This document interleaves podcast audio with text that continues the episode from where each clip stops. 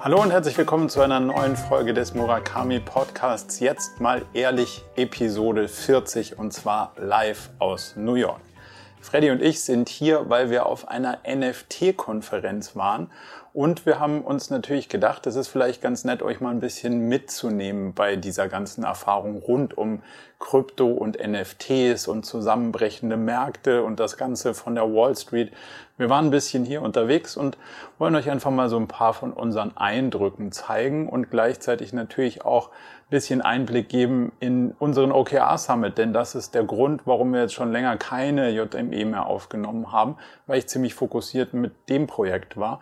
Jetzt wird es aber wieder besser und regelmäßiger und deswegen ist das jetzt noch so eine spezielle Folge, die die beiden Themen zum Abschluss bringt und danach sind wir wieder in unserem regelmäßigen Rhythmus. Jetzt also viel Spaß bei der Live-Episode aus New York.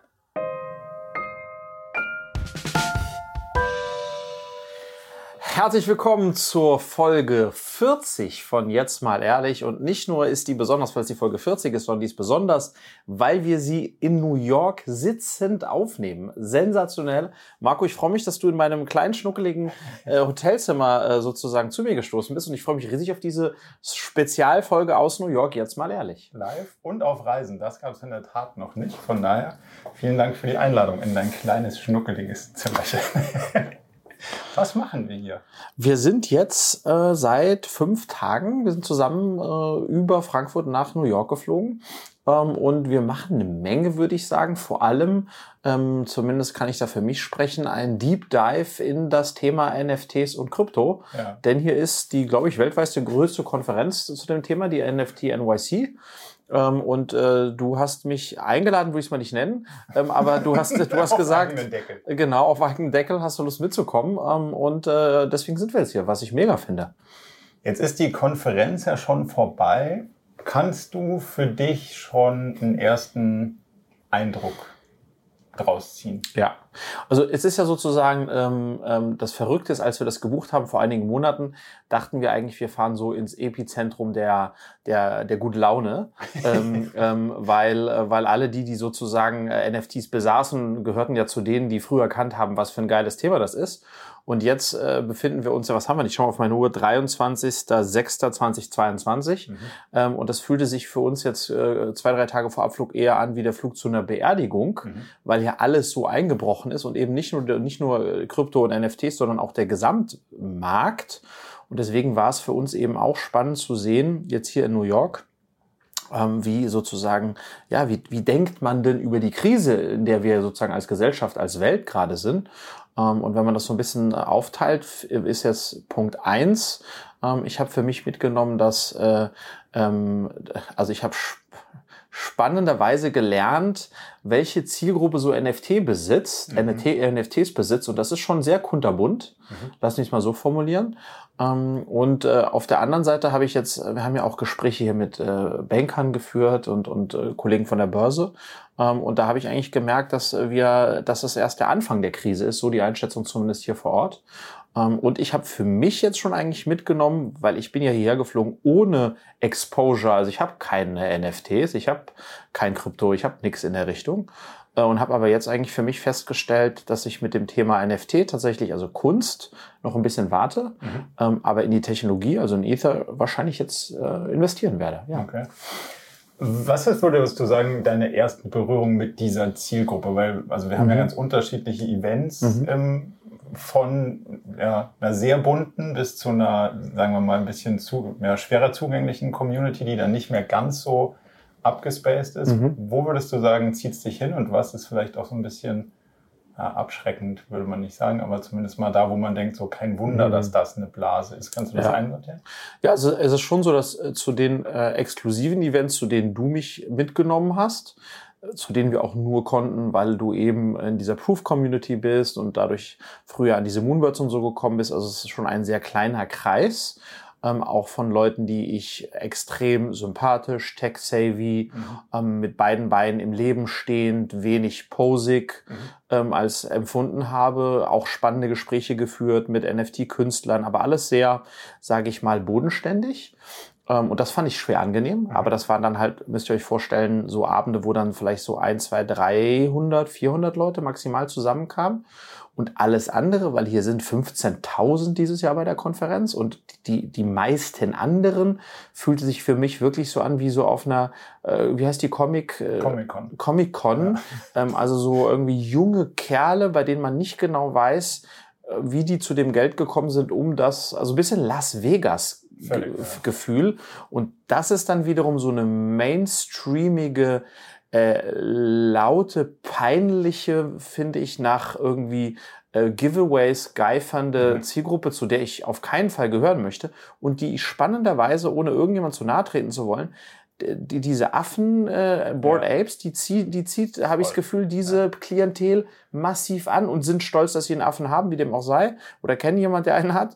Ähm, und, und das, also damit würde ich nicht gerne in Berührung weiterhin kommen. Ja? Die ist halt sehr nach außen getragene ja. sozusagen Sache versus die anderen Sachen sind in Teilen eher so ein bisschen dezenter und ja. kunstgerichteter und und auch nicht so, oh, jetzt geht's hoch, jetzt geht's runter und flippen und da, also, mhm. sondern halt so, ja, okay, also es ist nicht unser erster Downturn ja. und es wird wahrscheinlich auch nicht unser letzter sein, aber man geht da halt durch versus, ah, jetzt habe ich schnell was gekauft, schnell was, wo ist der nächste, ja, so ein genau. bisschen wie so Junkies. Ja. Wo ist der nächste Kick? So ja, und, und ja, ein bisschen mit dem Mindset, ähm, äh, fastest way to become a millionaire, ja. kind of a thing. Und das spürt man. Und das ist cheap. Also das ist ja ist nicht mein Ding. Wir haben ja auch fairerweise, wir haben uns zwar Tickets für die Messe gekauft, aber auf der Messe waren wir gar nicht. Richtig ja? gut investiert. Ja, also wir waren eigentlich nur, um die Tickets abzuholen, um dann festzustellen, dass das äh, überhaupt nicht unser Ding ist, unser Hotelkomplex und um dann plus ähm, muss man natürlich fairerweise auch sagen, das ist so ein bisschen der eine Grund, warum wir jetzt gemeinsam in New York sind. Der andere ist äh, auf jeden Fall auch in meinem Falle, dass ich lange nicht mehr hier war, durch die Pandemie bedingt ähm, hier natürlich auch Netzwerk habe, wir hier Leute getroffen haben. Für mich das auch die Möglichkeit ist, auch nochmal sozusagen ein bisschen Inspirationen zu äh, schnappen außerhalb de, des klassischen Hamsterrades. Äh, die Stadt ist schon irre, die auch nochmal sozusagen in so vier, fünf Tagen nochmal ganz anders kennenzulernen. Also das war schon auch echt toll. Ähm, New York Anfang Juni, Mitte Juni kann man total empfehlen. Okay. Ja, ähm, also äh, hat hat Freude gemacht, ja. Also ich habe für mich, da haben wir ja noch gar nicht drüber geredet, auch so ein bisschen so ein Zwischenfazit gezogen und gesagt, okay, woran ich nachhaltig glaube, ist das ganze Technologiethema, also das ganze Blockchain-Thema als solches, da reinzugehen und wirklich nachhaltig bestimmte Kunstprojekte, mhm. die irgendwas andersartiges machen, was es nur in dieser digitalen Kunst gibt, was es in der analogen Kunst nicht gibt.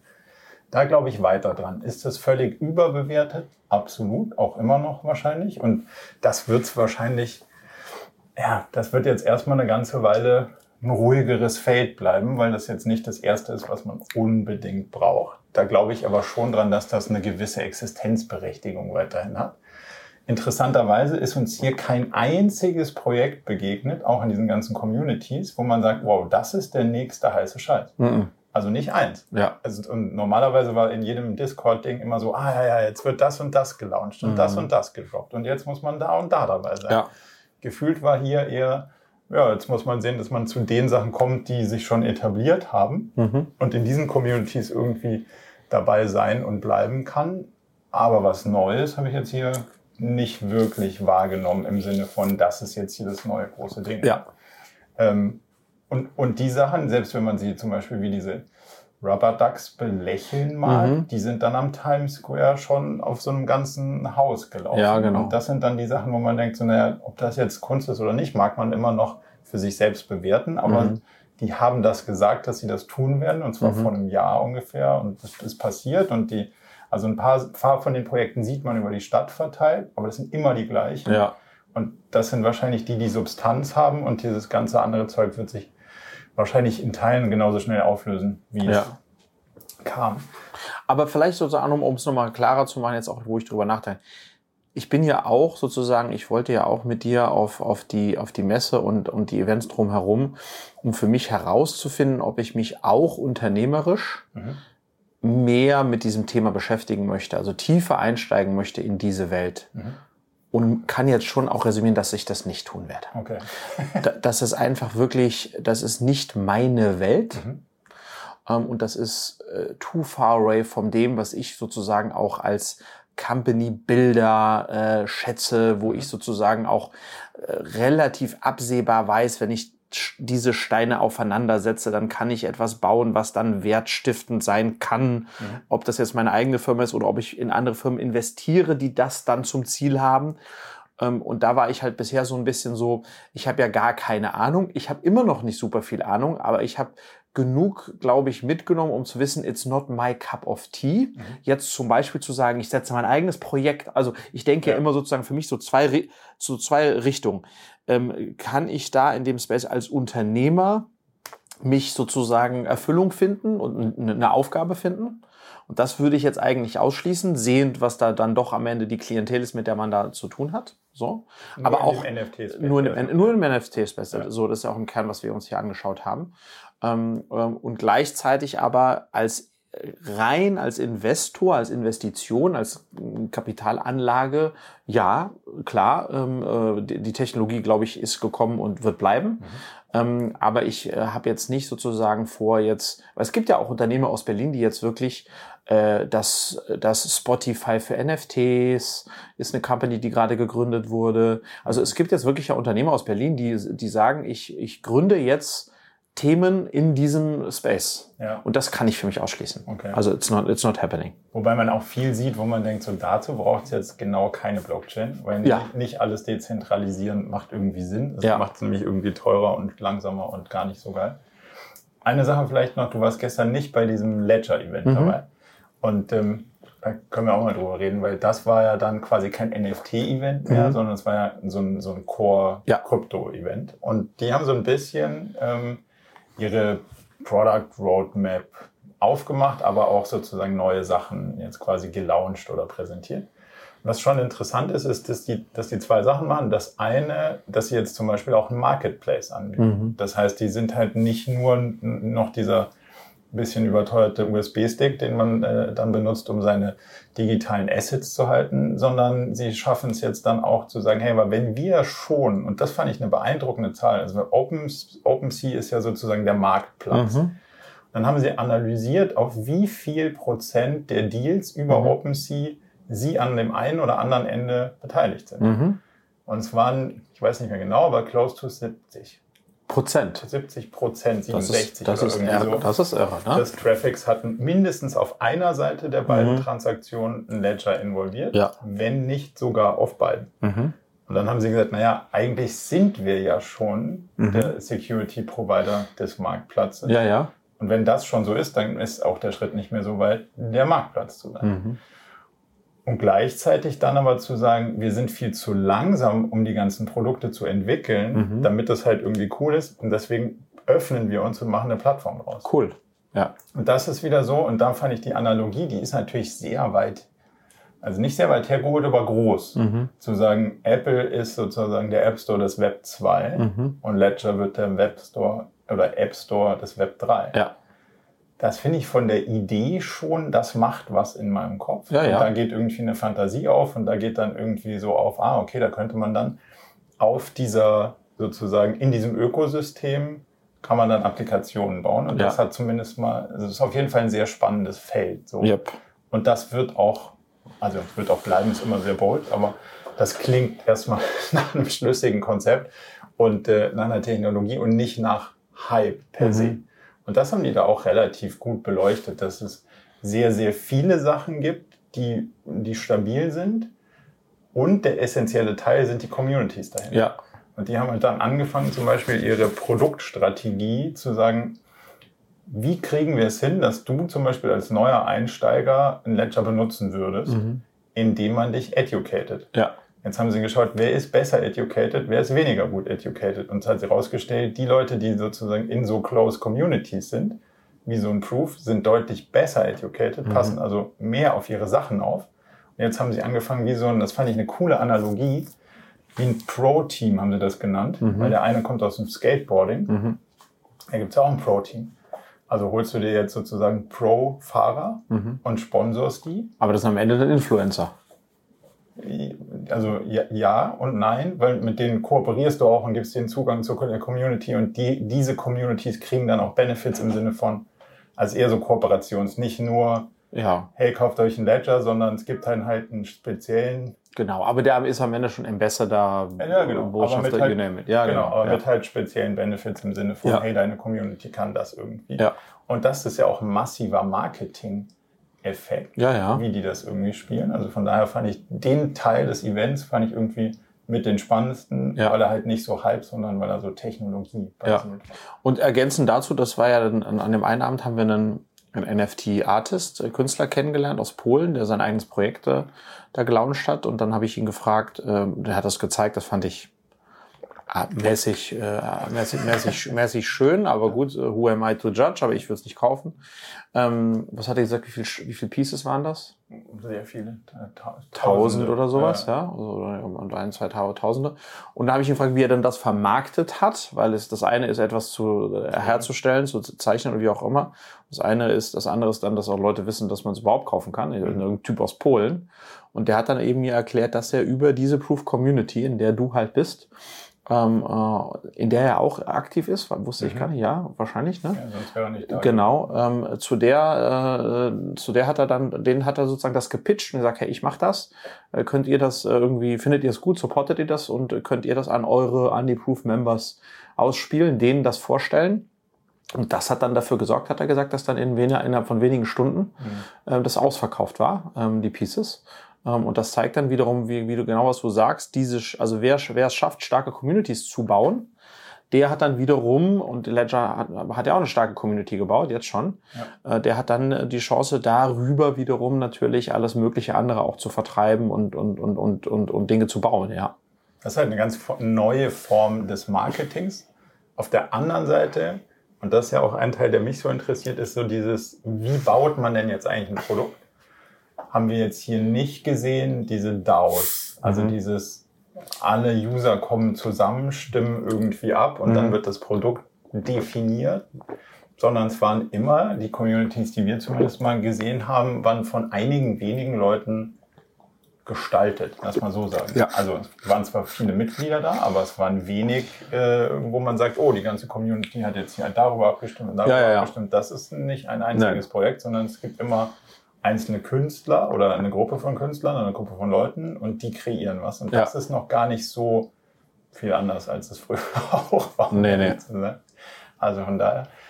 Ähm, für mich ist so ein bisschen der, was heißt der Hype ist, also mit Sicherheit ein Stück vorbei, da ist auf jeden mhm. Fall deutlich Luft raus. Jetzt ist natürlich eine gute Chance, ähm, sich zu orientieren, sag ich mal so. Mhm. Nicht zwingend einzusteigen, weil das ist natürlich wenn draußen es noch riskanter wird, ist es umso wichtiger, dass man, wenn man da einsteigt, sich das leisten kann mhm. und das nicht braucht. Also das ja. ist noch wichtiger, dass man darauf verzichten kann, wenn jetzt die Gasrechnung plötzlich dreimal so teuer wird. Deswegen ist dieses die gute Zeit zum Einsteigen, das sehe ich jetzt schon auch bei vielen Gesprächen, halte ich für durchaus nicht ungefährlich. Mhm. Also ja, klar, jetzt ist es billiger, als es früher war, aber es kann auch sein, dass man das Geld ganz schön lange nicht mehr sieht. Ja, ich habe, äh, ich hatte vor vor ein paar Wochen, vor sechs Wochen oder sowas die die Chance bei einem Dinner mit anderen Unternehmern und Unternehmern zusammen mit diesem Johann König oh ja. äh, zu sitzen. Das ist ja der der, der Galerist. genau Galerist. Der sein sein Dad war ein riesiger Galerist ähm, und der jetzt auch stark in diesen NFT Space eingestiegen ist wo wir sozusagen dann ein bisschen diskutiert haben über was ist eigentlich Kunst wert und wie entsteht da auch ein Marktwert und, und Vermarktung und so weiter und so fort. Ähm, und äh, ähm, äh, für mich, so, da habe ich einiges mitgenommen und für mich bleibt aber deswegen das Thema, also äh, NFT als Kunststücke, Kunst, das werde ich länger, das werde ich nicht anfassen, ähm, weil sozusagen das ist eben genauso spekulativ, wenn nicht spekulativer, als wenn ich jetzt zu dem hingehe und sage, Johann, äh, was hast du für tolle Künstler? Ähm, und der mir dann sagt, ich habe den und den und den und der ist noch ein bisschen, aber du wirst mhm. sehen, den bringe ich hoch. Dann habe ich genau das, den gleichen Effekt auf. Ich kaufe das für 1600 und wenn ich und ich gefällt mir, wenn ich Glück habe, ist es bald 6000 wert. Wenn, wenn ich nicht. So, das ist so ein bisschen, das ist so ein bisschen der gleiche, das ist der gleiche Effekt und der König hat Communities aufgebaut äh, die dann sozusagen Fans von, von seinen Künstlern sind. Also das ist sozusagen, äh, das ist äh, ein bisschen analog ähm, und, und deswegen genauso ähm, ähm, attraktiv bis gefährlich. äh, wie das, wie, wie, wie der, wie der NFT-Space NFT ja auch, ja. Ich würde gerne mal so auf ein Thema nochmal eingehen, weil du hast ja gesagt, das ist zu weit weg von deinem Business. Mhm. Und das ist es natürlich ein Stück weit bei mir auch, aber nur ein Stück. Jetzt werde ich gefragt, wieso hängt denn der jetzt irgendwie in so einem NFT-Space ab und redet mhm. die ganze Zeit darüber? Der soll doch lieber über OKRs reden. Das macht total Sinn auf der einen Seite. Mhm. Auf der anderen Seite ist es natürlich auch so, wie du gesagt hast, man braucht ja auch Inspiration. Mhm. Man muss ja auch verstehen, wie funktioniert denn das eigentlich alles da draußen? Und was sind das für neue Formen? Also welche neue Form ist zum Beispiel die Entscheidungsfindung in so einem DAO? Mhm. Wie kriegt man irgendwie jetzt nicht nur technologisch hin, sondern auch sozial so, eine, so ein geteiltes Besitzverhältnis zu ähm, denken? Also von daher glaube ich schon auch, dass das ein, ein Stück weit eine Forschungsreise ist. Also jetzt nicht die, der New York-Trip, sondern so dieses Ganze sich damit auseinandersetzen. Mhm. Ähm, aber es wird durchaus als ablenkend wahrgenommen, was es in Teilen auch ist, aber ein bisschen was braucht man davon auch. Was, also du bist ja in einer ähnlichen Situation, wenn jetzt jemand zu dir kommt und sagt, du hast ja eine Firma, warum machst du jetzt sowas? Was ist da für dich das das rational oder, oder kriegst du das für dich gut argumentiert oder diskutierst du das mit gar keinem, außer mit dir selbst? Also erstmal sozusagen empfinde ich nicht das, das Gefühl zu keinem Zeitpunkt, dass ich es vor irgendjemandem außer Julia, Julia und mir selbst rechtfertigen müsste. Ähm, und zum Zweiten sehe ich es aber losgelöst von dem, was ich aktuell mache, versuche ich ja immer, und das ist, da schließt sich so ein bisschen für mich der Kreis. Ich versuche ja immer vorwärts gerichtet für mich zu eruieren, was sind eigentlich Themenfelder, in denen ich mit meinen Fähigkeiten und meiner Erfahrung in der Zukunft ähm, Geschäft machen kann, mhm. Impact haben kann äh, mit dem. Also, und da ist, hat sich jetzt natürlich in, in den letzten zwölf plus Monaten das ganze Thema Krypto und NFT aufgedrängt, ne? mhm. ne? weil ähm, in der, in der, sage ich mal, äh, Tech-Bubble, in der ich unterwegs bin, ähm, äh, sehen wir diese Themen natürlich, bevor Mainstream die sieht. Mhm. Und wenn man also jetzt sozusagen einen Vorsprung plus Kompetenzen hat, dann hat man ja die Möglichkeit, ähm, da tatsächlich vielleicht äh, auch mal als einer der ersten ein erfolgreiches Geschäft rauszubauen, Unternehmen rauszubauen. So und dann in, nach Amerika zu gehen, da wo das alles äh, noch mal deutlich weiterentwickelt ist, als das bei uns in Deutschland äh, der Fall ist, ist in dem Kontext glaube ich genau das Richtige. Und deswegen äh, habe ich diese Reise auch gemacht. Ähm, aber äh, plus die zwei, drei anderen Sachen, die ich eingangs gesagt habe. Aber um dann jetzt auch nach vier, fünf Tagen für mich zu dem eben dem Ergebnis zu kommen, mhm. Dass es it's not my cup of tea and not going to be my cup of tea. Ja. Aber das heißt, das muss man um ungefähr so werten, als würde ich mal fünf Tage nach äh, nach Nigeria fliegen, um mich mit der Frage auseinanderzusetzen, könnte der afrikanische Kontinent einer sein, der für mich als Unternehmer spannende Potenziale mit sich ja. bringt wo auch dann vielleicht jemand sagen, was machst du in, was machst du in äh, Kwambukubaku, ähm, um dann zurückzukommen, ja, stimmt, in Afrika will ich kein Business aufbauen, because of. Ja. Also es ist eher so in diesem, in diesem Kontext äh, zu sehen und natürlich, um äh, am Ende des Tages auch hier Gespräche zu führen, mit denen, die bisschen besser wissen als wir, mhm. ähm, inwiefern das ganze Thema Krypto eine Zukunft hat und dann wiederum für meine ganz eigene äh, sozusagen private Vorsorge da dann ein bisschen was zu allokieren oder nicht, nicht. zu allokieren. Ja. ja. Was ich ganz spannend finde, ist, dass dieses Beschäftigen sich mit anderen Sachen, wo es halt so was Neues gibt, zum Beispiel wie bei diesem Ledger-Event, die haben gesagt, eins, wie eben erwähnt, eines der zentralen Themen ist, Leute educaten. Mhm. Das ist mein Kerngeschäft mhm. eigentlich Leute mhm. ausbilden in mhm. bestimmten, sagen wir mal, Denkmustern, Fähigkeiten, Fertigkeiten. Und dann finde ich es schon faszinierend. Die reden über was ganz anderes. Mhm. Aber die Frage ist, wie machen die das? Wie mhm. kriegen die die Leute da rein? Ja, ja, total. Und wie, und die haben, die hatten drei Sachen. Ähm, dass es äh, sozusagen, du musst ihnen erstmal so eine Grundausbildung äh, sozusagen geben. Also mhm. du musst ihnen wirklich Wissen vermitteln. Dann musst du sie spielen lassen und dann musst du sie rewarden. Das ja. ist so deren Modell. Ich sage nicht, dass ja. man das eins zu eins irgendwie übertragen kann, aber ich finde es ganz cool, wenn dir jemand ein Modell liefert und sagt, hey, mein Kerngeschäft der Zukunft ist, Leute auszubilden, weil mhm. wenn ich die Leute ausbilde über ihre Sicherheit, desto eher kaufen mein Produkt. Mhm. Der Teil ist ja schon mal No-Brainer. Ja. dann aber zu gucken, wie machen die das? Und dann haben die jetzt so eine Metaverse Academy gebaut, mhm. wo du mit so kleinen lustigen Figuren in der Gegend rumwurstelst und dir natürlich kleine Benefits erspielst, wenn du verstanden hast, was sie dir mit auf den Weg geben. Ja. Ist das was bei euch jetzt eine Metaverse Akademie? Nee. Aber halt zu sehen, ah cool, geht vielleicht eins geiler als ein Online-Shop. Mhm. Und vielleicht sind meine Rewards keine Krypto-Dinger, mhm. aber vielleicht ist das Thema Rewards in meiner Academy ja. auch reizvoll. Ja. Und deswegen finde ich das immer so reizvoll, sich mit so Themen komplett auseinanderzusetzen, die so eigentlich weit weg sind, mhm. Aber eigentlich kannst du sie auch immer als Blueprint nehmen und sagen, cool, was heißt denn das jetzt, wenn ich das auf meine Sache so ja übertrage. Ja, plus zeigt es mir als Marketier auch immer, dass sich äh, in tausend Jahren äh, Menschheit nichts verändert hat. Also okay. Communities waren immer wichtig, weil du willst, äh, Zugehörigkeit zu einer Gruppe ist wertvoll. Mhm. So, und das, äh, wenn ihr ein paar Folgen zurück mal hört, als, das war eine Folge, wo du ein bisschen näher erklärt hast, wie du in diese Proof Community gekommen bist, warum du das gemacht hast, wie das alles passiert ist. Und da war ich ja so fasziniert, weil es mir einfach gezeigt hat, ich meine, am Ende des Tages war das ein Podcaster, den, den du mochtest, dem du gefolgt bist, der Absolut. Proof gelauncht hat.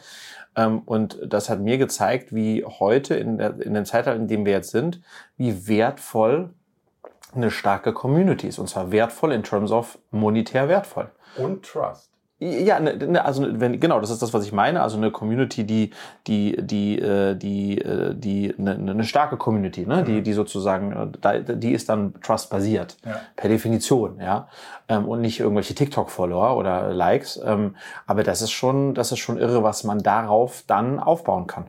Das fand ich ganz interessant. Wir haben uns da mit dem einen oder anderen unterhalten und dann ist ja mal so die Frage, bist du von Anfang an dabei oder bist mhm. du irgendwie später dazu ja. gekommen? Weil die, die später dazugekommen sind, die sagen natürlich so, boah, puh, das war ganz schön eine teure Entscheidung. Mhm. Und you lucky one, so mhm. ungefähr. Und dann hat einer hinter uns oder neben uns gestanden, der gesagt hat, ja witzig, also als ich das gekauft habe, und der hat ungefähr so gekauft wie ich, mhm. war es halt nichts anderes als ein Early Access zu einem Podcast. Ja, genau. Also du hast halt einfach den Podcast, den alle gehört haben, mhm. einfach ein bisschen früher gekriegt. Ja, genau. Dafür mhm. war es schon ganz schön teuer. Ja, ja. Und da rein sozusagen zu vertrauen, dass das nicht alles bleiben ja. wird, das ist das, was die, was die Community ausgemacht hat. Aber im Nachhinein ist natürlich ein super Deal. Aber mhm. das kriegst du, siehst du ja nicht, wenn du eigentlich denkst, puh, das ist ganz schön teuer für ja. Podcast, den ich eigentlich auch so hören könnte, theoretisch. Und das ist dann halt clever, ne? Weil dann wird erst sozusagen in deinem Fall diese Proof-Community gebaut, zu der Zugang bekommst. Dann wird äh, in dieser Proof-Community werden dann diese Moonbirds sozusagen, äh, kriegt ihr, die in der Community sind, sind umsonst, ähm, ähm, äh, könnt die claimen. Und dann alle anderen, die eben nicht Teil dieser Community waren, können dann aber auch so ein Moonbird kaufen, nämlich von denen, die aus der Community sagen, ich verkaufe den. Mhm. Und dann machst du sozusagen diesen Circle noch mal eins bigger.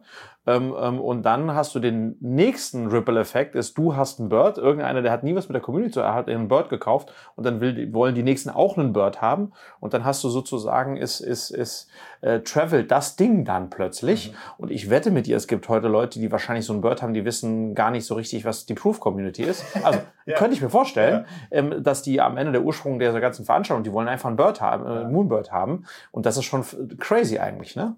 Was ich auch spannend fand, ist, ähm, gibt ja dann so ähm, andere Communities oder Gruppen, wo, wo du dann merkst, wie viel diese, von diesem Fear of Missing Out wirklich real ist. Mhm. Wenn es heißt so, ja, da ist ein Event, kann jemand mhm. irgendwas ja, besorgen? So, ja, ja. Kann jemand eine Gästeliste klar machen? Kann jemand irgendwie, wo gibt's den Link? Wo ist das? Und da merkst du halt wirklich, wie hektisch und getrieben das ganze Ding auch irgendwie ist.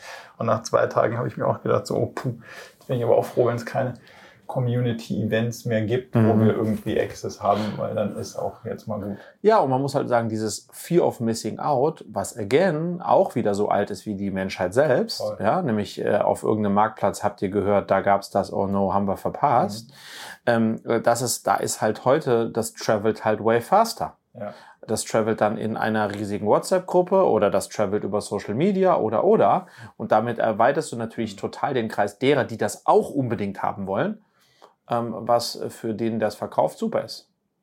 Ja, und international natürlich. Und international, ja, genau. Ja, natürlich, aber das, das genau so funktioniert es halt natürlich auch in die Gegenrichtung, wenn du irgendwas machst und keiner da ist mhm. und keiner da rein mhm. will. Genau so schnell ist dein Ding halt natürlich ja. dann auch nicht nur so ein bisschen nicht funktionieren, mhm. sondern halt tot ja. einfach. Wie so ein Club, wo du reingehst und denkst, ah ja, keiner da, dann geht wieder. Und was lustig war, wir waren hier äh, keinen Tag da, dann äh, haben wir Zugang zu einer WhatsApp-Gruppe bekommen, die heißt äh, Deutsche auf der NFT NYC. Und das waren jetzt zuletzt 150. Das heißt, 150 Deutsche äh, waren jetzt zum gleichen Zeitpunkt hier. Am lauter sicherlich äh, Berliner, Münchner, whatsoever äh, Leute aus der, aus der Bubble da. Ähm, insofern waren wir nicht die einzigen zwei Verrückten, sondern ganz im Gegenteil. Ähm, das merkt man schon. Das zieht dann eine Menge auch aus Deutschland, die dann hierher kommen, um sich das anzuschauen, ja.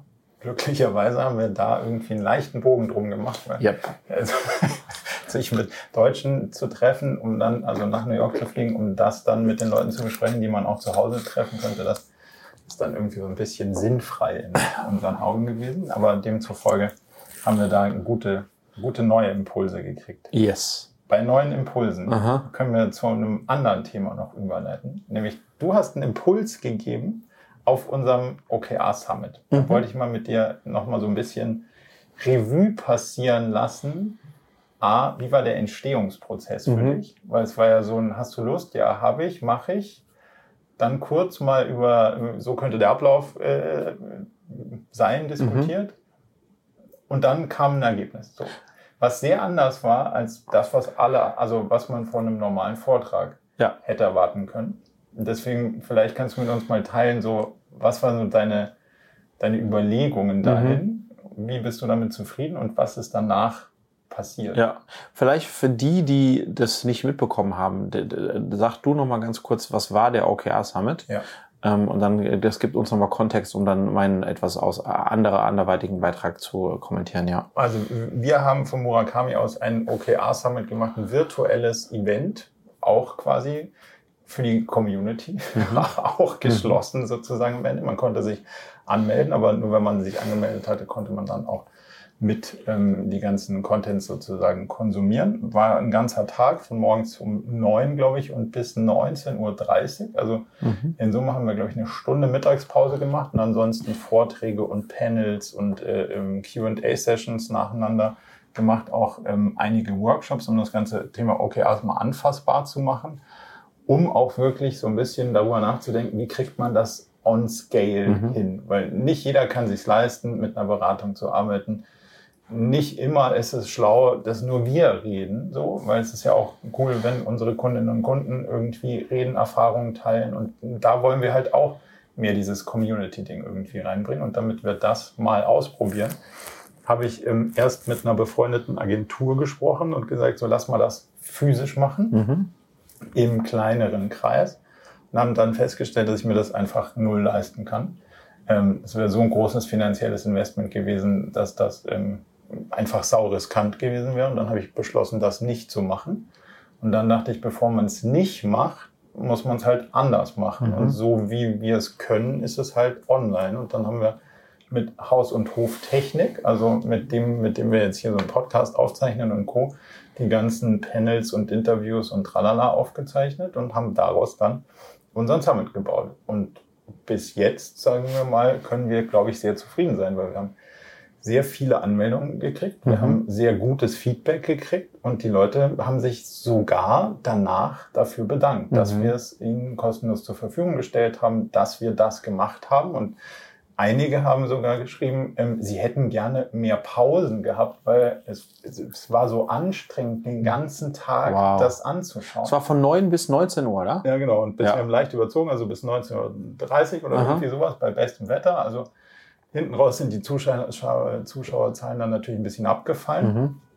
Aber es gab offensichtlich Leute, die das fast dann den ganzen Tag durchgestreamt haben, was natürlich ein mega Kompliment ja. ist irgendwie. Also und das hat mich mega gefreut, dass dann auch Leute zurückschreiben, cool, dass ihr das macht. Mhm. Weil am Ende des Tages muss man schon auch sagen, das ist ja auch nicht unaufwendig. Nein, nein. Und durchaus fragt man sich dann auch so, pff, macht das eigentlich alles Sinn? Aber mhm. irgendwie dafür macht's dann Sinn, ja. wenn jemand sagt so, hey, danke, es hat mir viel gebracht, ich habe Einblicke gekriegt, es war inspirierend, Ich habe auch wieder ein bisschen Sinn in meinem Leben gefunden. Das war ein Kommentar, der bei deinem Vortrag in diesem Livestream da irgendwie äh, durchkam. Und das sind dann natürlich die Sachen, wo man denkt, so, ja, genau dafür macht man es eigentlich. Ja.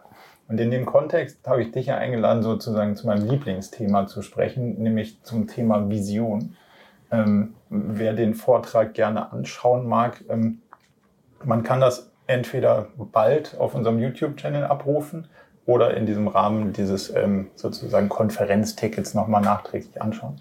Aber vielleicht magst du kurz nochmal so ein bisschen beleuchten, wie du da rangegangen mhm. bist und warum du es so anders gemacht hast, was dich da zu bewegt hat, das so anders zu machen. Genau, du hast mich erstmal gefragt, hey Friedrich, hast du Lust, da einen, einen, äh, eine Keynote zum Thema Vision zu machen? Und habe ich erstmal, ja klar, absolut, ohne zu wissen, was das bedeutet. Mhm.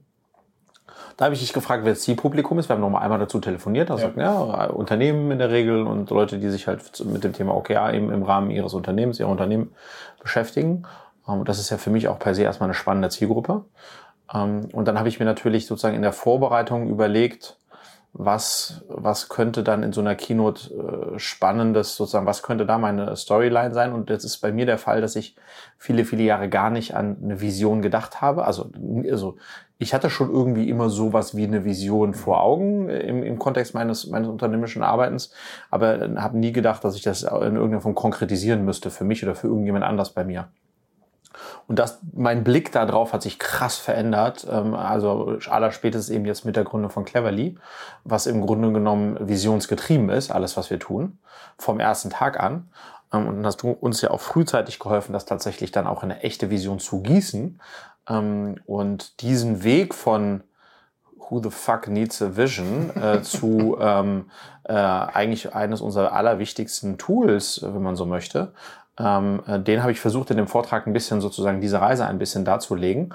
Ähm, und ähm, äh, da ich äh, selbst wenige Keynotes schaue, äh, habe ich und auch nicht im Vorfeld in der Vorbereitung mir angeschaut habe, habe ich es einfach so gemacht, wie ich es wie, wie ich es persönlich gut finde. Ähm, und das hat mir große Freude gemacht und, ähm, und ich glaube, dass auch ganz gut angekommen ist. Ähm, und äh, habe viel tolles Feedback hinterher bekommen von Leuten, die sich das angeschaut haben, die, die das inspirierend fanden, zu sehen, wie, wie wichtig so eine Vision auch sein kann äh, und was für, ein, was für ein großer Motor das äh, so eine Vision sein kann. Ähm, und insofern hat mir das große Freude gemacht, ja. Also wer es nicht gesehen hat, es ist eigentlich eher ein Vlog geworden. So vom, mhm. Also vom Style her ist es nicht, einer steht auf der Bühne und erzählt die ganze Zeit oder in, in seinem äh, in seiner Home-Bühnen-Szenario, mhm. sondern es ist einfach wirklich mit geschnittenen Sequenzen und dann dreht sich mal ein Stuhl und mhm. dann ist auch Musik mhm. und dann, ja, ja. also es sind so Elemente, die. Aber ich habe mich sogar noch zurückgehalten. Ja, ja, ja, ja ich hätte noch viel mehr noch reinschneiden können und alles. Das ist, glaube ich, ja. keinem Zuschauer oder mir auch jemals nur in den Gedanken gekommen, dass das Vollgas gewesen sein könnte. Ja. Da, das ist keine Frage. Aber es war so erfrischend anders mhm. und, und deswegen fand ich es auch cool, dass es dann auch genau so war, weil ich habe es dann irgendwie aus der, ähm, aus der Reihenfolge habe ich es nach oben gezogen Aha. und gesagt, wir müssen das nach der Mittagspause mhm. bringen. Weil dann ist, dann ist so dieses Mittagsloch. Ja, ja, genau. Und wenn dann jemand kommt und der erzählt dir dann so die ganze Zeit so. Der noch so ein bisschen in der Liturgie ist. Genau, und dann, ja. dann ist so, so. Und mir war klar, ohne zu wissen, was genau kommt. Es mhm. wird irgendwas kommen, was auf jeden Fall ein bisschen kracherter ist, ja, als ja. das, was die anderen da haben. Ja. Und ich muss sagen, es hat extrem gut funktioniert, weil mhm. es halt dieses Energielevel irgendwie so hochgezogen hat. Und das finde ich für eine für so eine Vortragsart irgendwie ein sauspannendes Format, weil das hat ja, also kannst du ja im nicht virtuellen Kontext leider gar nicht so machen. Ja, ja. Weil du ähm, dann, ja gut, dann musst du dann auf der großen Leinwand irgendwie mhm. was einbinden. Aber so diese, dieses quasi nahtlose Du auf der, vor der Kamera und dann aber auch ein Stück reingeschnitten mhm. und dann wieder du vor der Kamera, das ist natürlich irgendwie mit den dann der danach folgenden Q&A-Session, die halt mhm. halt auch noch da so quasi nahtlos. Hat es dem einen Live-Charakter gegeben? Also äh, fand ich zumindest. Ja. Ähm, ich habe mir sozusagen dann ja selbst einen Teil dessen meines eigenen Keynotes angeschaut. Ja. Ähm, und dann ging das ja nahtlos über in, in ein Live-QA. Und das hat sich für mich in dem Moment so angefühlt, als wäre ich da gerade live und würde dann jetzt gleich äh, ähm, live mit dir sprechen. Und ich glaube, das in der Kombination ist sehr clever, weil dann muss es gar nicht zwingend live sein. Ja. Weil auch wenn ich jetzt ähm, die sozusagen dieses waren am Ende dann 20, 22, 23 Minuten oder sowas, ähm, die einzelnen Takes habe ich alle, das waren alle sozusagen One-Takes. Ich habe nicht mhm. äh, das x-mal gemacht oder super viele Schnitte, sondern ich habe einfach dazwischen dann irgendeinen Sp Späßler gemacht, ähm, aber den ich halt nicht hätte machen können, wenn es live gewesen wäre. Ja, so. Absolut. Ähm, und insofern war das eigentlich auch für mich, für mich äh, eine, eine, eine spannende Übung. Und ich habe jetzt ähm, dadurch habe hab ich es natürlich für mich nochmal auch konkretisiert, warum es so gut ist, eine Vision zu haben. Und damit kann ich jetzt wiederum, laufe ich wiederum rum und erzähle das allen, die es hören oder nicht hören wollen, in anderen Kontexten. Ja. Ähm, und das ist schon schön, dann das ist für mich auch zu, zu bearbeiten, ja. Was kam für ein Feedback, was nicht mit der Vision zu tun hat, sondern mit deiner Vision und mit deinem Unternehmen? Also was, Viel. Was also, da? Also das, eigentlich das, der, der Tenor war tatsächlich immer, wow, ihr habt da eine mega starke Vision bei Cleverly. Ähm, damit kann ich mich total identifizieren. Ich, mhm. ich wünsche euch alles Beste, dass das, dass, dass ihr das so hinbekommt. Das braucht so eine Vision brauchen wir, braucht unsere Gesellschaft. Also man hat wirklich gemerkt, das war gar nicht so technisches Feedback, so, weißt du, so, ah, wie, wie ist jetzt diese Vision? So, sondern es war tatsächlich geil, war so, ja, weil das war so ein bisschen, ich dachte, wenn ich jetzt diese Vision-Geschichte erzähle, dann erzähle ich die ja eins zu eins ganz nah dran an Cleverly. Mhm. Wenn jetzt sich die nicht für Cleverly interessieren, wieso sollten sie sich für Nachhilfeanbieter interessieren? Mhm. Dann könnte ich ja sein, dass ich die darüber verliere, ja. versus ich mache das eher sozusagen an einem anderen Case oder so. Das war so ein bisschen meine Befürchtung. Ich dachte, das ist scheißegal, das ist ja nun mal die so. Ja. Und das war aber nicht der Fall, sondern ganz im Gegenteil, obwohl das etwas war, mit dem wahrscheinlich die wenigsten in ihrem eigenen Leben eine echte Berührung haben, weil die nicht zwingend Kinder haben, die zur Nachhilfe gehen oder ähnliches, habe ich aber trotzdem das Gefühl gehabt, dass die übergeordnet das Feedback war, war, so, dass die gesagt haben, ey, geile Vision, äh, powerful, äh, bleib da dran, äh, best of luck, ja. Aber das ist, glaube ich, genau einer der geilen Punkte an einer guten Vision. Du kannst halt damit resonieren, mhm. auch wenn du selber nichts davon hast. Ja, ja, Weil stimmt. Wir, also, wenn, wenn ich da jetzt drauf schaue und, und du sagst, ja, wir sorgen dafür, dass die nächste oder die übernächste Generation in ihrem Berufsleben und dann auch in ihrem Leben alles hat, was sie braucht, happy mhm. ist, ordentlich im Wind steht, ja. das, das kann ja gar keiner nicht, nicht gut finden. Ja, ja. finden. So, und dann kann ich sagen, finde ich eine geile Vision, ich glaube, das braucht mhm. Ob ich das dann jetzt gerade brauchen kann oder nicht, macht es ja nicht weniger stark. Ja. Und das finde ich ja so, dass das ist auch so ein guter Lackmustest, wenn du irgendwie sagst, so, hey, du bist gar nicht in der Zielgruppe, ist auch gar nicht schlimm, mhm. aber findest es trotzdem geil, mhm. was wir da machen. Und dann ist, dann ist es ja irgendwie, dann wird es ja dann wird es visionär, weil das ja. hat dann was damit zu tun, so das geht ja dann über meinen eigenen Benefit hinaus ja. auf diesen gesellschaftlichen Benefit. Und das fand ich irgendwie eigentlich ganz, ganz geil. Was ich äh, vielleicht nochmal, also zwei, zwei Sachen nochmal. Das eine ist, für alle die, die jetzt sich das nicht anschauen wollen, ja, ähm, mein größtes, eigentlich mein größtes persönliches Takeaway aus der aus dem Thema, warum es so wichtig ist, dass wir bei Cleverias eine Vision haben, der wir folgen, ist, dass nur dank der Vision denkten und denken wir das Thema so groß, wie wir es groß denken. Mhm. Sonst wären wir immer noch irgendwo bei auf der Feature-Ebene. Ja. Sonst wären wir auf Nachhilfe jetzt online und über eine App, weil damit haben wir zwei Sachen mehr als die anderen. Ende. Mhm. So, das, und das, das wäre ja fürchterlich.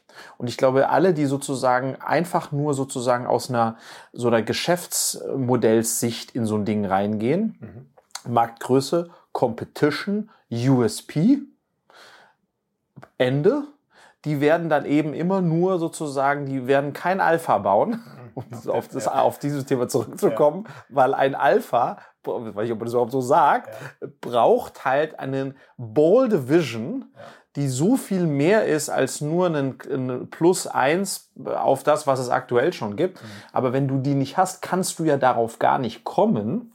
Und deswegen ist es so powerful, eine große Vision zu haben. Ähm, ähm, und das, das ist mir darüber überhaupt erst nochmal klar geworden, ja. Ähm, und wir haben ja auch im Kontext in den letzten sechs Monaten auch unsere eigene Vision nochmal leicht verändert, noch mal größer gemacht, mhm. ähm, was, was für ein Problemlösung ist. Da, da, da, nur über, über, darüber nachdenken ist uns da, sind wir eigentlich dahin gekommen und deswegen super powerful. Ähm, und das Zweite, was ich dir noch mal mitgeben wollte, es hat mich sehr gefreut, dass du A, mich gefragt und B, mir vertraut hast, ohne, ich habe das Ding ja auch geliefert am Sonntagabend und am also, Sonntagabend genau, und am Dienstag lief's ja. ähm, und du bist aber zu keinem Zeitpunkt nervös geworden, äh, obwohl du wahrscheinlich auch antizipiert hast, dass es anders werden würde als die anderen, die das dir auch ja alle wahrscheinlich schon frühzeitiger geschickt haben. Ähm, aber du dann doch, glaube ich, auch wiederum darauf vertraust, wenn ich dir sage, ich mache dann, dann deliver ich auch etwas, äh, von dem du weißt, dass du da, äh, dass du dich nicht verschämen musst. Und das fand ich ganz schön eigentlich. Ja, ja. absolut. Aber ja. es war, also ich sag mal so, wir sind nicht ohne, also wir sind nicht bis zum letzten Moment voll entspannt gewesen, Aha. sondern so, ja, jetzt wäre es dann auch gut, wenn wir alles hätten. Ja. ja, da fehlt noch was. Nicht so, okay, das weiß ich, die Lücke können wir kurz lassen. das wird schon klappen. Ja, ja, ja. Aber das ist, äh, ja, das macht es ja auch ein bisschen spannend. Ja, ja, ja, ja, genau. Also vielleicht für jeden, der drüber nachdenkt, sowas zu machen.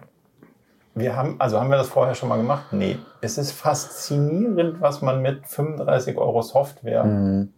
heute machen ja. kann. Ja. Wir haben nicht ein einziges Stück Hardware ausgeliehen, mhm. nichts, zero, mhm. also einfach nur die Rechner, die wir haben, die Kameras, die wir haben, mhm. alles, was wir haben. So. Mehr nicht. Ja. Punkt. Finde ich faszinierend. Ja. Und schaut euch das an. Also es ist, es ist richtig, äh, es ist richtig gut geworden. Ja, also das sieht man. Gut, jetzt kann man auch wiederum argumentieren. Du hast ja auch richtig äh, investiert in den letzten Jahren in Technik. Also du hast nicht nichts, aber nee. aber trotz alledem äh, äh sozusagen ist es far away from dem, was man sozusagen als Veranstaltungs äh, äh, äh, denken würde zu brauchen. Ja. Und trotzdem hat es funktioniert. Aber das ist auch wieder so, wo wir so oft schon drüber gesprochen haben. Es braucht halt so ein gewisses Standardniveau äh, Ton und Bild, damit du dir das gibst. Und dann machen es am Ende, und, und das war voll da, so, und dann machen es am Ende die Inhalte. Und man kann es proben, wie man will.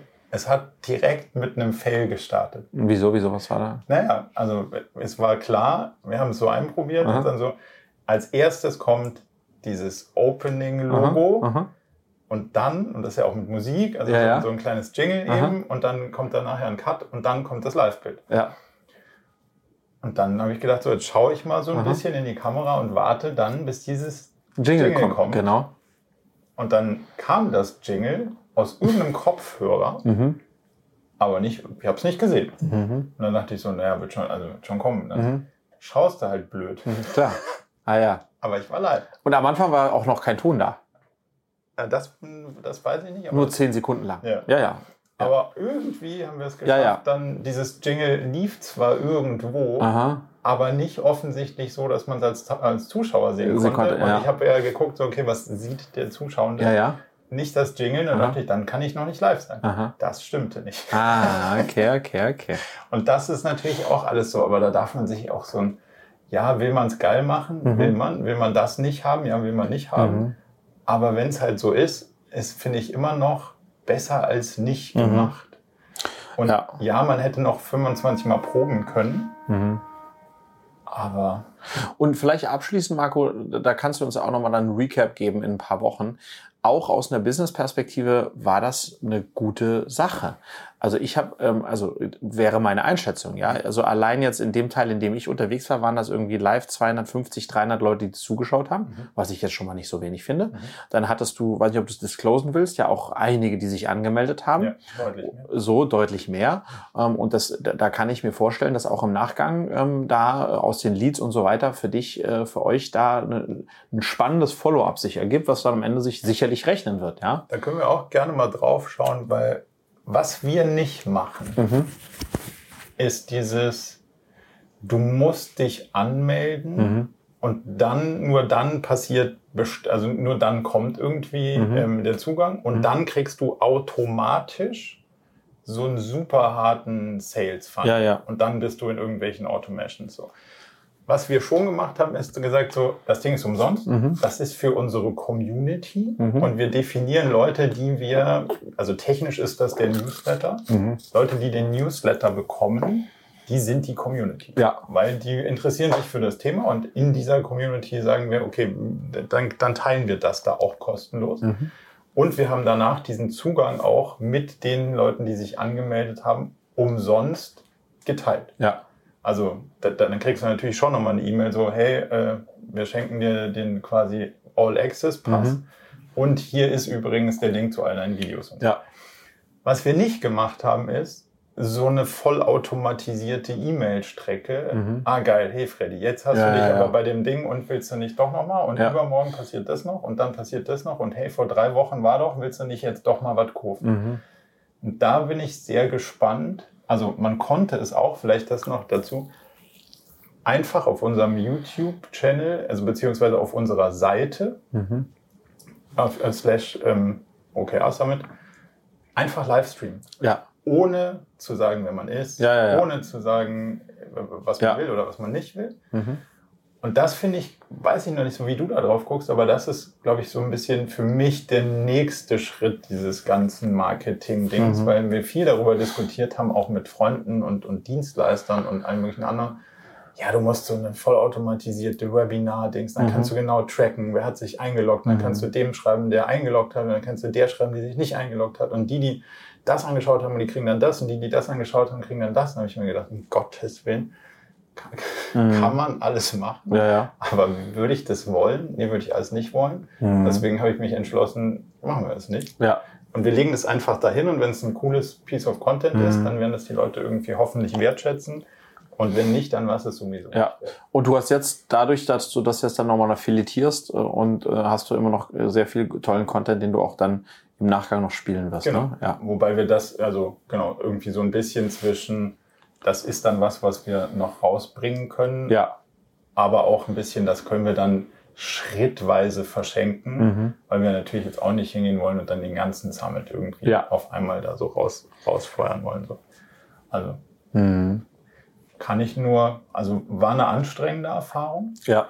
Würde ich vielleicht auch einen Ticken kürzer machen Mhm. das letzte Mal, weil Ja. das ist natürlich schon irgendwie äh, Auch für euch als Genau, Team. du ne? bist halt ganz schön auf Ja, ja. Sendung so. Aber ansonsten kann ich das nur, also kann ich nur ermutigen, so Sachen auszuprobieren, weil so richtig krass was schief gehen kann nicht. Kann auch nicht, nee, nee. Und am Ende ist es äh, mit den Sachen, die man heute so hat, kann man das easy. Was hattest du an Vorlauf da? Also äh, wie viel Vorlauf hast du der Community in Anführungsstrichen gegeben, um da das in ihren Kalender zu packen und so? Da muss ich mich natürlich bei unserer Real-Community entschuldigen. Wir Mhm. haben es recht, ähm, kann man schon verzockt sagen. Wieso? Naja, wir sind sehr, sehr spät mit dem Newsletter gekommen. Mhm. Wir haben ähm, LinkedIn-Kanäle und diese ganzen Sachen sehr Mhm. massiv bespielt. Aber dieses reale, so dann ist es, das Mhm. war ne, nicht mal eine Woche vorher. Was natürlich ein sehr. Auch über den, auch über, über alle Kommunikationskanäle habt Nee, ihr? nee, nee, nur über den Newsletter. Aber über die über anderen? die anderen, die hatten schon Ramp-up von ungefähr vier bis sechs Wochen. Okay. Mhm. Ähm, aber es kann ja sein, dass du das nicht mitgekriegt Verstanden. hast, weil du nicht Okay. Aber so vier bis sechs Wochen habt ihr Vorlauf äh, insgesamt trotzdem. Jetzt habt ihr Newsletter zu spät gebracht. Genau. Habt ihr auf die anderen Kanäle habt ihr vier bis sechs Wochen. Auch auf der Speaker-Seite. Mhm. Das ist nicht das Beste, kann ich auf Was? jeden Fall sagen. Naja, dass wir auch nur bis vier, bis sechs Wochen auf der Speaker-Seite Vorlauf hatten. Ah, okay. Mhm. Da Also muss man. da muss man schon eigentlich was früher dran sein, Ja, ja. dass die äh, Leute da irgendwie zueinander kommen und auch ein krasses Learning. Mhm. Mindestens ein Speaker, eine Speakerin pro Ding fällt einfach aus. Ist so, weil dann irgendwas ist. Es, äh, also Internet kaputt, Mhm. Rechner will sich Ach, also Last-Minute-Sachen. Also oder. also also Fail. Ach so. Nicht- Während der, der Ja, ja. während des Summits.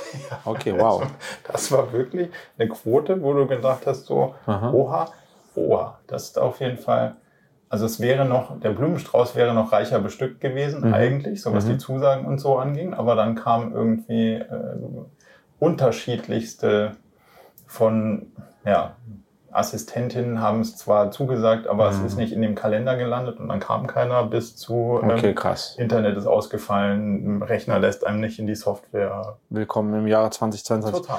Aber alle, die äh, eine Kino zugesagt haben, haben auch eine Kino geliefert. Ja, das, okay. mhm. das, also die, Ja. die Einzelplayer sind nicht ausgefallen. Ja. Aber so von den Panels und so ist dann doch schon unterwegs noch einiges abhanden gekommen. Also Mhm. das würde ich deutlich früher machen. Wie viele Beteiligte hattest du jetzt, also äh, die, die sozusagen äh, äh, ja, einen Beitrag geleistet haben on camera? Ähm, vor der Kamera würde ich sagen so um die 20. Mhm. Und dann war natürlich irgendwie so unser Team komplett Ja. und dann mit dem ganzen Kommunikativen und mit dem Schneiden Mhm. und mit dem ähm, ja, Aufbereiten und so ähm, beschäftigt. Aber ja, so um, um die 20 Involvierte, würde ich sagen, Mhm. sind dann final bei der, Ja. Auf der anderen Seite dabei gewesen. Also, wir haben beschlossen, wir machen es nochmal, Okay. weil es auf, also irgendwie macht mir das ja auch Spaß. Ja. Also von daher, das würde ich auf jeden Fall nochmal So einmal im Jahr oder? Ja, nö, ja. nicht öfter. Also, ja, aber einmal im Jahr schon. Ja. Mhm. Und ich habe auch schon ein Content-Format im Kopf, was ich als nächstes gerne ausprobieren Okay. würde, aber das darf ich noch nicht sagen. Okay. Lässt also spannend. Ja. Du wirst es auf jeden Fall als erster erfahren. Sehr gut. Jetzt haben wir vorhin über Alpha geredet. Im Moment ist ja so ein bisschen das Problem, also Alpha ist ja das, was der Markt macht, ähm, nee, also was du rauskriegst, was es besser macht als der Markt. Mhm. Das Stückchen, was du mehr macht als der Durchschnitt des Marktes Mhm. sozusagen. Also das, die, dieses Wort symbolisiert ja so ein bisschen den Insider, die, das eine kleine Know-how, was man hat, was einem so ein bisschen in die Spitze nach vorne versetzt, wo alle anderen nicht sind. Und jetzt waren wir ja lustigerweise vorhin bei der Wall Street und haben mal so ein bisschen geschaut, wie ist denn da so die Stimmung und was, was machen die, ähm, was machen die ähm, Leute, wenn man sie fragt. Hier sind so zwei lustige Deutsche, die ein bisschen Interesse an Wirtschaft haben. Was ratet ihr einem? Und das eine war durchaus, weiß nicht, wie du das wahrgenommen hast, aber so schon eine echte Angespanntheit Mhm. im Sinne von, na, da sagen wir jetzt erstmal gar nichts zu, weil Mhm. egal was wir sagen, es kann irgendwie ungünstig für uns ausgelegt werden. Und durchaus auch ein, das geht noch weiter runter. Da Mhm. sind wir noch, also es hat jetzt keiner ausgestrahlt, so der Regen ist vorbei. Ähm, ihr könnt euch jetzt äh, lockern, holt die Strandtaschentücher raus. Es war eher so, Jungs, bringt euch ein Jäckchen mit. Das wird noch eine Weile so gehen und Ja. wahrscheinlich auch noch ein bisschen ruppelig. Wie, wie guckst denn du da drauf? Wie gehst denn du damit um, jetzt mit so Informationen und was machst du da für dich damit drauf? Ja, ich habe ja bei mir sozusagen die, äh, die, die Besonderheit, dass ich es sehr liebe, wenn es äh, Ruppelig wird? wenn's ruppelig wird. Also ich finde es geil zu wissen, dass wir jetzt in eine Krise steuern. Ähm, Das muss man, glaube ich, nochmal, also nicht die Krise so, als solches, sondern das ist deine, sozusagen, dann gehst du zu Höchstformen auf. Genau, ich, ja, ja, ich, also genau, ich, doch, also ich glaube, dass, äh, also ich sozusagen, ich sehe Krisen immer eher als Chance äh, als als negative Thematik. Mhm. Ähm, ähm, und deswegen faszinieren mich Krisen auch. Mhm. Ähm, äh, Punkt. Ähm, und deswegen ähm, bin ich sozusagen ich persönlich ähm, nicht besorgt. Ich finde es spannend äh, und beobachte und das zu beobachten, was das mit den Menschen und und und und der, der Welt macht. Ähm, und äh, vertraue auf das, was äh, ich kann und habe und tue. Deswegen, wenn du mich persönlich fragst, bin ich äh, sehr entspannt. Ähm, ähm, wird das, äh, was, was das mit uns als Gesellschaft macht, wenn das jetzt länger anhält und es wird, wie es aussieht, länger anhalten, ähm, das ist natürlich beängstigend, Mhm. ähm, weil das wird eben auch dafür sorgen, dass es denen, denen es jetzt schon schlecht geht, noch schlechter geht. Das. Ähm, ähm, und äh, äh, denen, die auf Autos angewiesen sind und auf äh, Heizung und so weiter, dass die echte Schwierigkeiten haben, sich äh, sozusagen ihr Leben zu finanzieren. Ähm, und das ist natürlich dramatisch. Ähm, und, äh, das ist so ein bisschen der zweite Punkt. Und der dritte Punkt ist, dass ich es aber auch, und das äh, haben, da haben wir auch eben ein, zwei Stimmen gehört, auch sehr gut bereinigend finde. Mhm.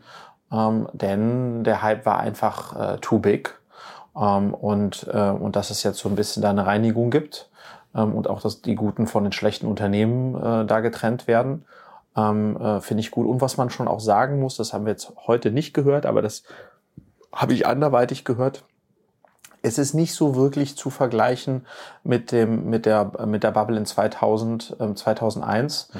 wo wirklich Unternehmen mit gar keiner Substanz äh, verrückte Börsenbewertungen äh, bekommen haben, ähm, sondern heute ist es ja so, dass es ganz viele Companies gibt, die echte Values kreiert haben, äh, die jetzt stark an Wert verloren haben, ja, ähm, aber das ist nicht nur Pappmaché und dahinter ist Luft. Und das macht, glaube ich, den großen Unterschied, äh, dass, dass die sozusagen die Companies, die jetzt lately riesige Bewertungen hatten, ähm, trotz alledem ein, in der Regel substanzielle Geschäftsmodelle haben ähm, und deswegen auch rebouncen werden auf die eine oder andere Art und Weise. Und das war in 2000, 2001 anders. Ja. Eigentlich muss es einen, jetzt mal zumindest mal aus dieser unternehmerischen Perspektive ein Stück weit entspannen, weil es endlich wieder realer wird. Genau. Also du hast getwittert über die Finanzierungsrunde von Personio. Personio. Dann haben wir gestern beim Abendessen mal ausgerechnet, so was das ungefähr heißt an Bewertung auf Umsatz. Mhm. Und Umsatz ist ja nur, wie jeder weiß, weit weg von Gewinn. Mhm. So, und normalerweise würde man ja sagen, man kauft, das halt, nennt ja mal Multiples, man kauft eine gewisse Anzahl des Gewinns und dann kann man sein Investment in so und so vielen Jahren wieder refinanzieren, weil Ja. dann kriegt man ja so und so viel mal den Gewinn und dann ist es irgendwann auch wieder gut. So, Ja. Bei Umsatz, und zwar bei einem Umsatz, der deutliches dreistelliges Multiple hatte, Mhm. Ist ja die Frage, wie viele hundert Jahre Mhm. braucht man denn, um sein Investment wieder zu refinanzieren? Und da stellt sich ja dann die Frage, gibt generationsübergreifende Investments, das ist dann eher sowas wie Wald, Mhm. weil das macht dann auch Sinn, der wächst einfach langsam und Ja. dann haben deine Enkelkinder mal was davon, das verstehe ich. Ja. Aber bei so einer Internetbude weiß ich nicht, ob Ja, man das generationsübergreifend rechnen kann oder muss. Und dass das irgendwie ein bisschen wieder ins Hier und Heute geholt wird, ist ja auch, wie du sagst, ein reinigender Faktor und auch gar nicht so, also schlimm will ich nicht sagen, weil es kostet natürlich auch einiges. Ähm, jetzt auch nicht so, dass ich dann nicht selber irgendwie in der einen oder anderen Bude irgendwie drin wäre, die ähm, davon ein Stück weit mit betroffen wird. Aber grundsätzlich finde ich es, ähm, ja, wie du sagst, ein Stück weit das, das Bereinigende. Ja. Was mir nochmal irgendwie so ein bisschen die, ja, wir, nicht Zuversicht, glaube ich, übertrieben, aber ein bisschen Sicherheit gegeben hat, ist, wenn man sich dann wirklich mit den großen Zyklen auseinandersetzt, dann ist ja einfach auch klar, das gab es schon immer. Mhm. Und das kam schon mal und das kommt auch wieder.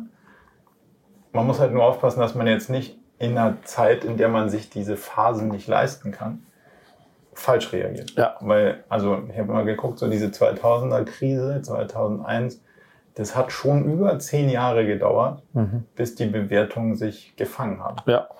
Jetzt kann man sagen, ja, das macht ja nichts, kommt ja wieder. Also es hat zwei Perspektiven. Das eine ist, wenn du das Geld brauchst, bevor es wieder kam, dann ist es halt schlecht. Und deswegen sagt man ja auch immer, man muss eine Langfristperspektive da haben.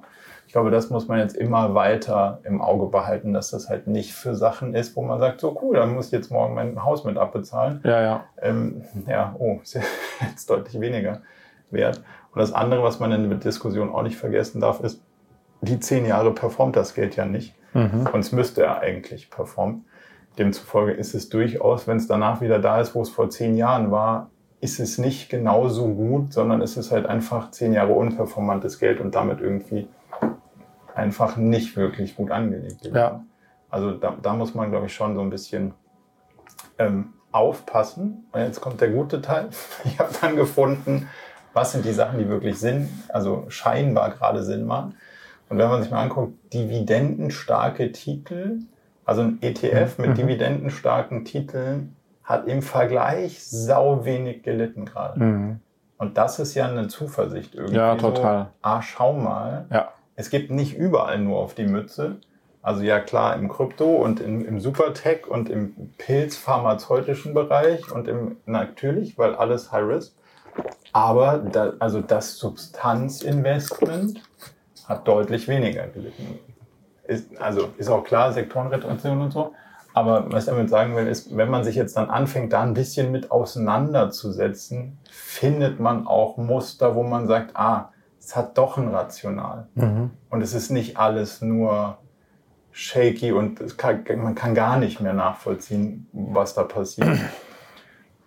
Aber man muss sich damit auseinandersetzen oder idealerweise gerade nicht so viel mit rummischen. Ja. Die Zeit ist auf jeden Fall nicht. da. Ich glaube einfach, Marco, ist auch mal die Frage sozusagen, was denn dein, deine Perspektive darauf ist. Das machen wir vielleicht in der nächsten Episode, aber ich bin ja gerade im Fundraising so. Das heißt, ich habe diese Probleme. Ich habe aber keine Probleme, wo lege ich jetzt gerade eine halbe Million Euro ein. Und unsere Nachbarn von gegenüber, deren Hauptproblem ist, dass denen jetzt die 600 Euro fehlt, um tanken zu gehen. Und ich glaube, wenn man jetzt mal, deswegen ist sozusagen diese Frage, wie entwickeln sich die Börsenwerte, ist ja eine Frage oder warum kriegt ein SumUp immer noch eine 8 Milliarden Bewertung, ähm, ist heute announced worden. das ist wiederum mir eigentlich scheißegal, weil es nicht Teil meiner äh, Lebensrealität aktuell ist. Und noch egaler ist es meine Nachbarin, mhm. äh, die den Minivan noch tanken können muss. Und, und insofern sozusagen ist es immer so, ja, im Blick aufs große Ganze, ja schon, aber aber sozusagen immer aus der Perspektive, aus der du auch da drauf schaust. Verstehst du, ja, was ich meine? Weil die Frage, in was investiere ich jetzt gerade, ja. in diese oder diese Werte, meine Nachbarin fragt sich nicht, in welche Aktien investiere ich, weil die hatte noch nie Aktien. Das stimmt. Aber ich finde, und dann können wir da einen Deckel auch drauf machen, aber ich finde es extrem wichtig, durchaus jetzt gerade für so, also wenn man ein Business hat, zu verstehen, dass sozusagen der Gewinn des anderen ist ja deine Marge. Mhm. Also sozusagen, wenn dein Gegenüber nichts mehr kriegt, warum auch immer, mhm. das Business, in dem die Person arbeitet, gerade in Schwierigkeiten, dann kann auch niemand sich mehr die Nachhilfe leisten. Mhm. Und dann kannst du auch nicht mehr zum Bäcker gehen und dann kann der Bäcker nicht mehr dafür sorgen, dass deine Nachbarin tanken kann, wenn mhm. arbeiten will. Also so, am Ende des Tages muss man das schon diesen Kreislauf irgendwie sehen und die Zusammenhänge in dem Kreis. Genau, da bin ich bei dir. Aber, aber trotz allem sozusagen bei der Beantwortung, also, aber trotzdem die Frage, also die, die Frage ist, geht unsere Wirtschaft den Bach runter? Mhm. Ja, das concernt alle. Total. Aber dann hast du auch noch part, äh, sozusagen Partikularinteressen. Mhm. Wo lege ich jetzt meine 250.000 Euro an, die ich zu viel habe? Ja, und wie, wie raise ich jetzt 10 Millionen Euro? Und wie kriege ich jetzt eine 1 Milliarde Bewertung für meine Company? so, verstehst du, was ich ja. meine? Das sind, das sind Partikularinteressen, die sehr partikular sind ja. in dem, in der Gesamtfragestellung, wo geht unsere Wirtschaft hin? So, und, und das ist sozusagen, muss man immer, immer gucken, ähm, was dann jeden Einzelnen sozusagen da dann tatsächlich auch betrifft. Äh, und, und klar hat, hat das alles, hängt das alles miteinander zusammen, aber nicht alles ist für alle gleich relevant, nee, weil sie einfach sich in anderen äh, Lebens, Lebens äh, äh, Modellen am Ende des Tages auch befinden, ja. Und ich glaube, was man, was meine Einschätzung schon so ist, und das ist einfach dann am Ende des Tages traurig, denen, denen es jetzt schon gut geht, weil sie gut vernetzt sind, weil sie äh, genügend äh, Cash-Free-Mittel haben und so weiter und so fort, denen wird es auch äh, in drei Jahren noch äh, nicht super schlecht gehen. Wahrscheinlich noch andersrum. Je mehr freie Mittel du hast, genau. desto profitabler. Und denen, die jetzt schon auf Kante genäht äh, waren, ähm, die äh, äh, denen wird es tendenziell als erstes an den Kragen gehen. Ja? Deswegen müssen wir das politisch lösen. Also deswegen verstehe ich auch die Diskussion nicht, ob man jetzt den Gaspreis voll durchschlagen lässt ja. die Leute. Habe ich gerade den Nachrichten gelesen. Ähm, ich glaube, das kann man nicht machen. Also das muss man irgendwie umverteilen, äh, ja. weil sonst wird es halt leider genau da überproportional treffen, muss nicht treffen. Mhm. So. Genug Krise. Was machen wir noch, während wir hier sind? Was machen wir noch? Was willst du noch machen? Ähm, ja, wir haben nur noch einen Tag. Wow. So viel Anderthalb. Naja. Nee, ja. nee. Ich fliege ich flieg schon um elf ja. oder um zwölf. Ähm, also das ist eher noch, wir haben noch einen letzten Tag. Was wollen wir noch machen? Auf die andere Seite der Stadt. Mhm. Und vielleicht, in, also was wir noch nicht gesehen haben, ist der Central Park. Jawohl. Und was der aktuell scheinbar angesagteste ähm, Bezirk sozusagen ist, ist Williamsburg mhm. und Brooklyn. Yes. Das steht für morgen. Das schauen wir uns morgen noch an. Inklusive Casey Neistats Original New Yorker YouTube Studio. Yep. Plus, äh, äh, ich habe einen Vlog gedreht. Ja. Ähm, der wahrscheinlich, wenn äh, der Podcast rauskommt, auch schon rausgekommen ist. Also, ähm, äh, Arbeitstitel stand jetzt heißt Crypto Crash. Äh, genau, Crypto Crash äh, New York Report. Ja. Ähm, also geht gerne rüber vom Podcast zum Vlog und schaut euch an, was Marco und ich da äh, so getrieben haben. Und äh, ähm, ähm, ich glaube, ich habe jetzt so ein Dreiviertel schon geschnitten, der könnte ganz lustig werden. Okay. Ja, also Einblick in unseren New York-Trip äh, in meinem aktuellen Vlog. Hervorragend. Dann würde ich sagen, let's call it a day. Jawohl. Und äh, wir sehen, hören uns hoffentlich bald wieder. Wir versprechen auch, es wieder ab jetzt etwas regelmäßiger zu machen. Der OKR Summit war, würde ich sagen, die Begründung dafür, dass so viel ähm, anstand, dass ich nicht ganz so den Kalender freigekriegt habe. Ich gelobe Besserung. Diesmal war, war ich der Engpass. Markus hat mich gefreut. Bis zur Folge 41. Ciao zusammen. Ciao. Zum Abschluss noch ein kleiner Hinweis in eigener Sache. Wir haben ja nicht nur diesen spannenden Podcast, sondern auch einen Newsletter, bei dem wir uns versuchen, so aus unterschiedlichen Perspektiven dem Thema zu widmen, wie man eigentlich sein Leben und ein Unternehmen heute so wirklich führen kann und soll. Von daher gibt es da einmal im Monat ähm, ganz spannende Perspektiven und natürlich kriegt ihr über den Weg auch immer mit, welche neuen Podcast-Episoden stattfinden, welche Events wir vielleicht online haben und viele andere Sachen. Von daher meldet euch am besten gleich zur Mailingliste an unter murakami.com/newsletter.